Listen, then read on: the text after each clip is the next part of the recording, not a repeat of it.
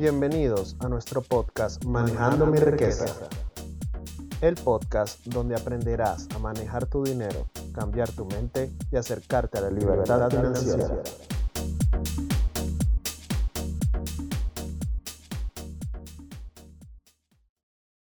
Hola amigos, yo soy Abel Flores y la misión de este podcast es apoyarte en el mejor control de tus finanzas personales y que alcances tu libertad financiera. ¿Has notado que el 80% del tiempo estás en el 20% del espacio de tu casa o tu trabajo? Que el 80 o 90% del dinero lo tiene entre el 10 y el 15% de la población mundial. Que el 80% de tus ingresos provienen del 20% de todas tus actividades en el día Aprender cómo funciona esta proporción puede ayudarte a optimizar tus negocios, tu tiempo, tu dinero y tu vida en general. Si no sabes de qué se trata, quédate a escuchar este episodio donde hablaremos de la ley del 80-20 o la ley de Pareto. ¿Qué establece el principio de Pareto o el principio del 80-20? El principio de Pareto fue descrito por el economista y sociólogo Wilfredo Pareto, que especifica una relación desigual entre entradas y salidas el principio establece que el 20% de lo que entra o se invierte es responsable del 80% del resultado obtenido. Por supuesto, esta proporción puede variar del 85 al 15, por ejemplo, pero es una relación aproximada. Dicho de esta manera, el 80% de las consecuencias se derivan del 20% de las causas. De manera más general, el principio de Pareto es la demostración de que la mayoría de las cosas en la vida no se distribuyen de manera uniforme. Por ejemplo, el 20% de los trabajadores producen el 80% de los resultados. El 20% de los clientes crean el 80% de tus ingresos. El 20% de los errores de software causan el 80% de los fallos del software. El 20% de los inversores se quedan con el 80% de las ganancias obtenidas en bolsa y así sucesivamente. Recuerda que la relación 80-20 no es exacto y puede variar según lo que se esté hablando. Pero de forma general, el principio se puede interpretar como que una minoría de causas derivan en la mayoría de los resultados. En 1906, Pareto observó que el 20% de la población en Italia poseía el 80% de la riqueza. También se dio cuenta de que esta relación se puede encontrar en muchas áreas en el mundo físico, por lo que teorizó que podría indicar una ley natural. El principio de Pareto supone que cuanto más frecuentemente se produzca una acción, mayor será el impacto que tenga sobre el resultado. Este en realidad es un principio aplicable en numerosas áreas de la vida, no solo al trabajo y a las empresas. Podemos extrapolarlo a la economía, la política, pero también a nuestros pensamientos y actitudes. Pensemos un poco en lo siguiente. ¿Qué 20% de las cosas de mi vida producen el 80% de mi felicidad? ¿Qué 20% de las cosas de mi vida son responsables del 80% de mis problemas e infelicidad?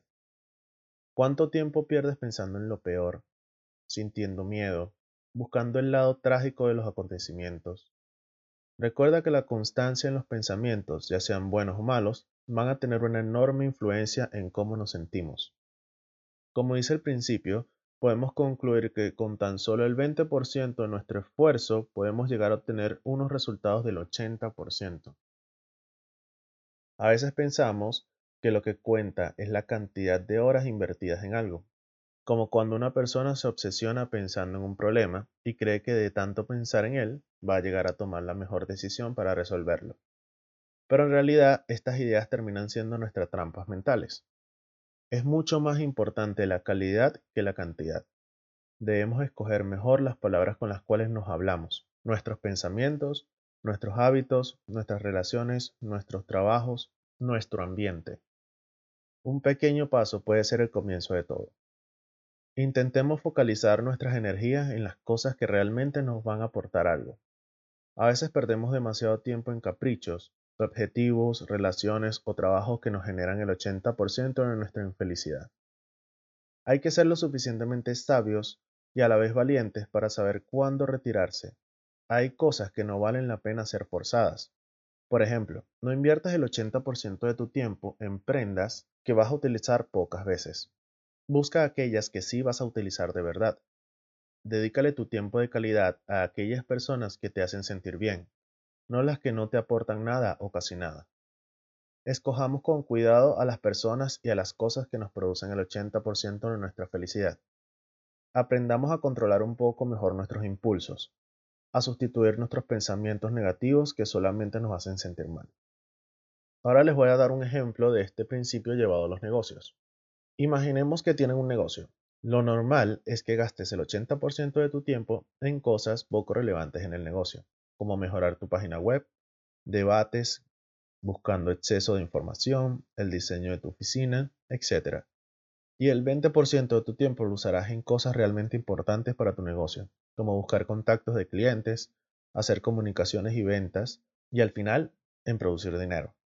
El 80% de tus clientes realmente se van a interesar es en el servicio que prestas, no en el diseño de tu oficina o en qué color tienes un botón de una página web. Ese tipo de cosas solo se va a interesar el 20% de tus clientes, no el 80%. Si utilizas canales de anuncios para tus negocios, asumamos que utilizas canales como publicidad en Facebook, Google, YouTube, Twitter, televisión, publicidad en paradas de autobuses, por ejemplo. La realidad es que el 20% de tus anuncios, asumamos que es la publicidad de Facebook y Google, van a traer el 80% de tus clientes y el otro 80% de tus anuncios solo van a traer el 20% de tus clientes. Tu trabajo como empresario o emprendedor es optimizar estas publicidades y enfocarte en los canales que te están generando el mayor número de resultados y desecha o delega a otras personas estos otros canales que aportan muy poco para tu negocio. Además de esto, el 80% de tus ventas a menudo la realizan el 20% de tus clientes. Las compras del 80% de tus clientes generalmente solo representan el 20% de tus ingresos. En este caso, debes cuidar de retener el 20% de tus clientes que te están generando la mayor cantidad de ganancias, aun cuando puedas dejar un poco más desatendida el 80% restante de clientes, ya que debes priorizar los clientes en los que tienes mayores resultados. Podrías hacer una prioridad en sus requerimientos, que se sientan muy bien atendidos para mantenerlos en tu compañía. Así que la recomendación que te doy es que hagas una lista de cosas que quieras optimizar en tu vida o negocio y empieces a ponderar la cantidad de recursos que te lleva a tener esto y sus resultados. Luego de esto, empieza a priorizar ese porcentaje menor que te está dando la mayoría de tus resultados positivos y verás cómo la balanza hacia lo que deseas irá a tu favor. Aplícalo en tu vida personal, en tus estudios, en tu empleo, negocio o en lo que desees mejorar en tu vida. Espero les haya gustado el episodio, suscríbete y compártelo con quien pueda ayudarle. Puedes buscarnos como Manejando mi riqueza en Spotify, eBooks, Anchor, Apple Podcasts y YouTube. También puedes dejarnos tus comentarios o sugerencias por eBooks, Anchor, YouTube o nuestra página de Facebook, que se les dejaré en la descripción del podcast. Y nos vemos en un siguiente episodio. Chao.